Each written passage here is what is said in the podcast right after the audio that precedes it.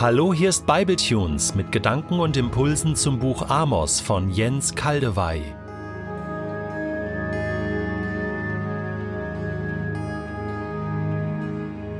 Ich lese in der Übersetzung Hoffnung für alle Amos 6, die Verse 1 bis 14. Wehe euch, die ihr so sorglos und stolz auf dem Berg Zion und auf dem Berg von Samaria lebt. Ihr bildet euch etwas darauf ein, zum bedeutendsten Volk zu gehören und angesehene Männer zu sein, auf deren Rat ganz Israel hört. Ihr sagt zu den Leuten, geht doch einmal hinüber zur Stadt Kalne, dann weiter nach Hamad und von dort zur Philisterstadt Gad. Sind Israel und Juda nicht angesehener als sie? Ist unser Gebiet nicht größer als ihres?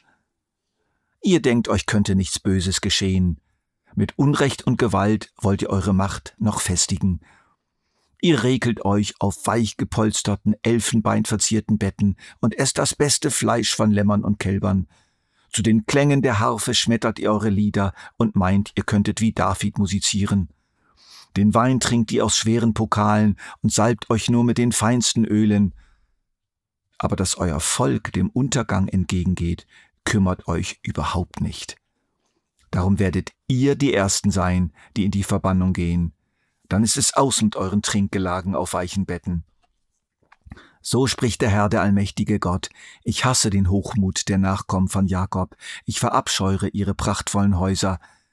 Darum liefere ich Samaria mit all seinen Einwohnern den Feinden aus. Das schwöre ich, der Herr über alles, so wahr ich lebe. Und wenn in einem Haus zehn Menschen überlebt haben, müssen sie doch noch sterben. Kommt dann ein Verwandter von ihnen, um die Leichen aus dem Haus zu holen und zu verbrennen, findet er vielleicht noch einen Überlebenden, der sich ins hinterste Zimmer verkrochen hat. Er fragt ihn, ist noch jemand bei dir? und bekommt zur Antwort, Nein, niemand mehr. Dann flüstert der Verwandte, Sei still, nenne bloß nicht den Namen des Herrn, sonst bringt er dich auch noch um.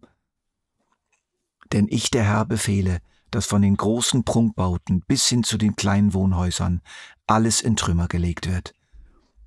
Kann man etwa mit Pferden über Felsblöcke galoppieren oder mit Rindern die Felsen umflügen?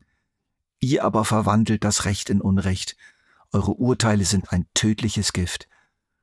Ihr freut euch, weil ihr Lodabar eingenommen habt und prahlt, aus eigener Kraft haben wir Kanalien zurückerobert. Jetzt aber sage ich, der Herr, der allmächtige Gott, ich lasse ein Volk über euch herfallen, das euch besiegen und die Bevölkerung im ganzen Land unterdrücken wird, von Lebo Hamad bis ans Tote Meer. Den letzten Bible-Tunes habe ich so abgeschlossen. Was haltet ihr davon, wenn wir uns von den schwierigen, schwer verdaulichen und unangenehmen Prophetien des Amos, von diesem erschreckenden Löwengebrüll immer wieder in die Arme von Jesus treiben lassen. Herr, da sind wir. Danke, dass ihr bis hierher ausgehalten habt und immer noch dabei seid. Es ist ja wirklich nicht einfach. Heute finden sich wieder sehr harte Worte. Sie stechen, sie schmerzen. Aber lasst uns diesen Schmerz aushalten. Luther hat über das Alte Testament gesagt, die Heilige Schrift ist wie ein sehr großer, weiter Wald, darin viel und allerlei Bäume stehen. Davon kann man mancherlei Obst und Früchte brechen.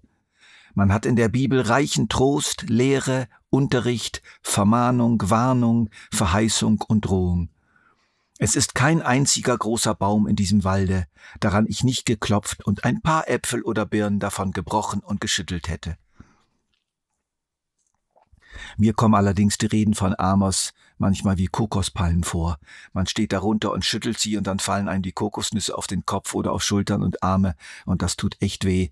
Und manchmal geht es ohne Gehirnerschütterung nicht ab. Das heißt, unser Glaube wird gerüttelt und erschüttert durch die harten Worte Gottes. Herr, ich will das aushalten, ich versuch's. Ich will nicht durch den Wald der Schrift wandern und Bäume, die du gepflanzt hast, einfach verachten oder missachten. Ich will nicht einfach nur das heraussuchen, was mir passt. Ich glaube, dass du den ganzen Wald gepflanzt hast und jeder Baum seinen Wert hat. Ja, der Löwe brüllt weiter. Er ist noch nicht fertig mit seinem Gebrüll. Der heilige, gerechte und liebende Gott ist zornig über das schreiende Unrecht, das im Nordreich Israel geschieht, und kündigt wieder weitestgehende Zerstörung an. Seine Anklagepunkte in dieser Rede lauten Hochmut. Hochmut. Wir sind größer und stärker als die anderen Völker ringsum, weil wir das geschafft haben.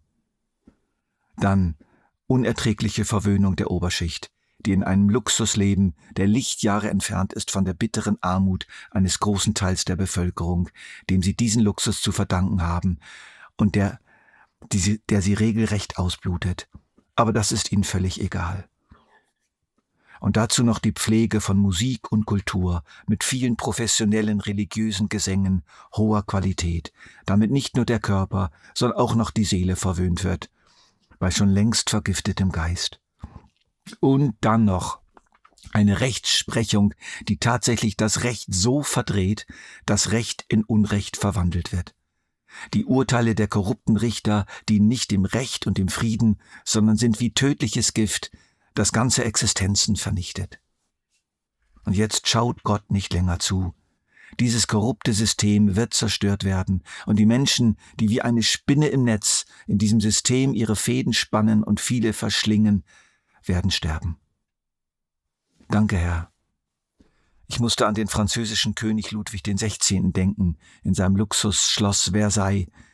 Die Revolution der ausgepressten der ausgepressten Massen von Paris und seine Hinrichtung und die Hinrichtung vieler Adliger.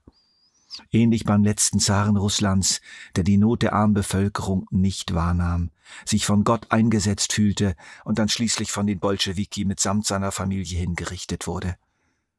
Und ich wage es zu sagen, bei allen diesen Ereignissen wirkte Gott mit. Durch menschliche Hände richtet er die Machthaber.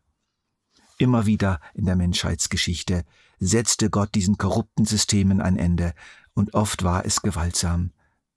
Er ist es, das wissen wir vom Propheten Daniel, Gott ist es, der Könige einsetzt und absetzt und ihre Macht begrenzt.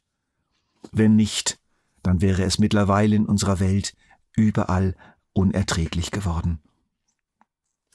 Amos stellt uns einen Gott vor, der schließlich nicht mehr schweigt und zuschaut, sondern das Unrecht bestraft. Ich glaube persönlich fest an diese strafende Seite Gottes, an den Gott, der vergilt, und zwar deswegen, weil das Ausdruck seiner Gerechtigkeit und Liebe ist. Jetzt gibt es aber doch ein Aber. Warum müssen nun die kleinen Leute immer so mitleiden? Hier wird das so formuliert. Darum liefere ich Samaria mit allen seinen Einwohnern den Feinden aus. Ich, der Herr, befehle, dass von den großen Prunkbauten bis hin zu den kleinen Wohnhäusern alles in Trümmer gelegt wird. Wörtlicher gibt es die Elberfelder Übersetzung wieder. Denn siehe, Jahwe befiehlt und man schlägt das große Haus in Trümmer und das kleine Haus in Splitter. Warum müssen die Machtlosen und Armen immer und immer wieder unter den Verrücktheiten und Ungerechtigkeiten ihrer Herren leiden? Und wenn diese dann endlich bestraft werden, wenn Gott endlich eingreift, geht das an ihnen ja nicht vorbei. Sie leiden mit, verlieren ebenfalls oft alles. Und das scheint mir ungerecht. Warum ist das so? Ich weiß es nicht wirklich. Ich kann keine Patentantwort geben. Es gibt sie nicht.